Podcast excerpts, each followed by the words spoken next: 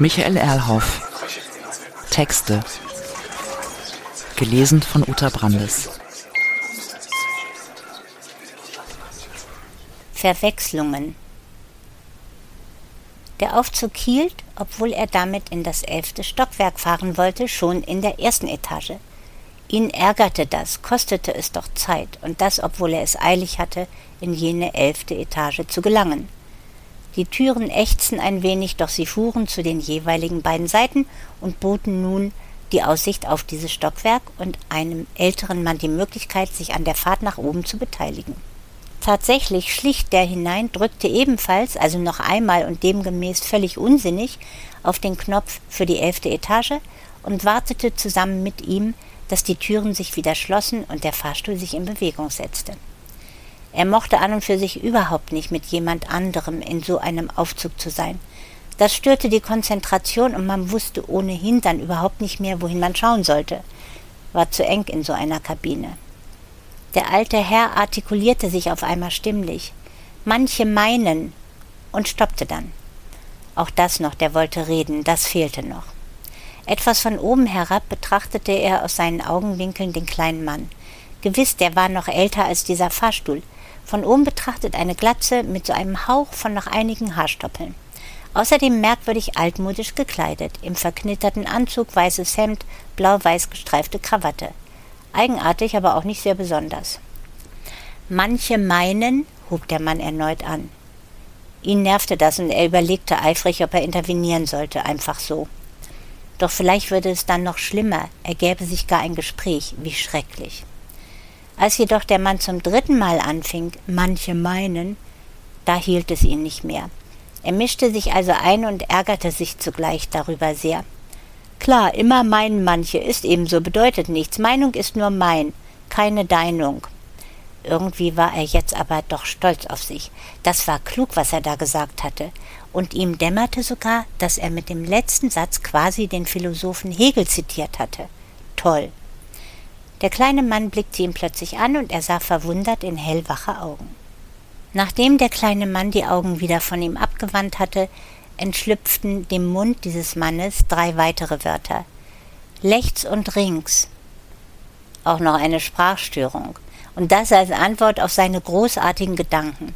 Er beschloss, den Mund zu halten und nichts mehr zu sagen. Schrecklich, so ein Aufzug geteilt mit einem anderen Menschen, zumal mit einem mit Sprachstörung. Da wird man verrückt. Lechts und rings, der kleine Mann schien sich gerne zu wiederholen, so ein Blödsinn. Er versuchte nachzudenken, was er eigentlich in der elften Etage wollte. Stimmt, das war ein wahrscheinlich erneut überflüssiger Termin mit seinem Steuerberater. Der verstand einfach nicht, wie man die Zahlung von Steuern wirklich reduzieren könnte. Noch so ein dover Typ, nur mit einer anderen Störung. Der Mann wiederholte alles dreimal, lechts und rings. Quatsch, es hielt ihn nicht mehr. Hier im Fahrstuhl geht es bekanntlich nicht um links und rechts, sondern um oben und unten. Was reden Sie also für einen Blödsinn? Es reicht.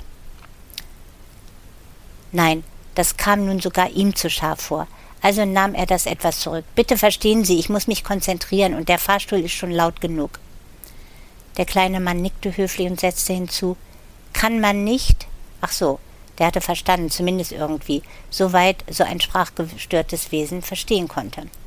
Fast ergriff ihn Mitleid, doch da drängte sich der Gedanke an seinen Steuerberater in seinen Kopf, und vorbei war es mit dem Mitleid. Der Aufzug fuhr wirklich sehr langsam.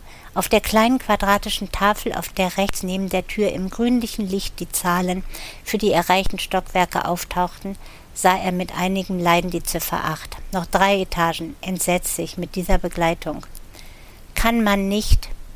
Dem alten Mann sprudelte dies regelrecht aus dem Mund und gleich wiederholte er, kann man nicht. Okay, okay, Sie haben ja recht, selbstverständlich kann man nicht. Zum Beispiel alles oder den Mund halten, wenn es einen drängt. Aber bitte, die dauernden Wiederholungen nerven. Was soll das? Oder haben Sie nicht alle Tassen im Schrank? Macht ja nichts. Er kratzte sich am Kopf mit der rechten Hand, blickte auf den kleinen Mann, erschrak ein wenig über sich und seine Reaktion und fügte deshalb hinzu, ich meine doch nur, nicht, dass Sie mich für asozial halten. Ich bin ganz politisch, ehrlich, auch sozial, nur ein bisschen nervös. Und entschuldigen Sie, Sie machen mich noch nervöser. Sie können ja sonst machen, was Sie wollen, bloß nicht in diesem Fahrstuhl. Mit einiger Beruhigung bemerkte er auf der Anzeigetafel die zehn. Nur noch ein Stockwerk, aber mit diesem so entsetzlich langsamen Aufzug schrecklich. Und dann gleich der Steuerberater. Meine Güte, was hatte er getan? Dass ausgerechnet er sich mit diesem alten Mann in einem Fahrstuhl aufhalten musste. Pech. Der kleine alte Mann schwieg nur kurz, dann schrie es aus ihm heraus mit zitternder und wütender Stimme Fell wegsern. Und er wiederholte das noch zweimal. Fell wegsern, Fell wegsern. Endlich stoppte der Fahrstuhl, ächzend öffneten sich die Türen nach links und rechts und gaben den Blick und den Gang in das Stockwerk frei. Er wischte sich den Schweiß mit der linken Hand von der Stirn und rannte in die Richtung des Büros seines Steuerberaters. Doch im Hintergrund hörte er den Mann mit unfassbar lauter Stimme rufen Welch ein Irrtum. Vor Schreck stolperte und stürzte er noch vor der Tür seines Steuerberaters.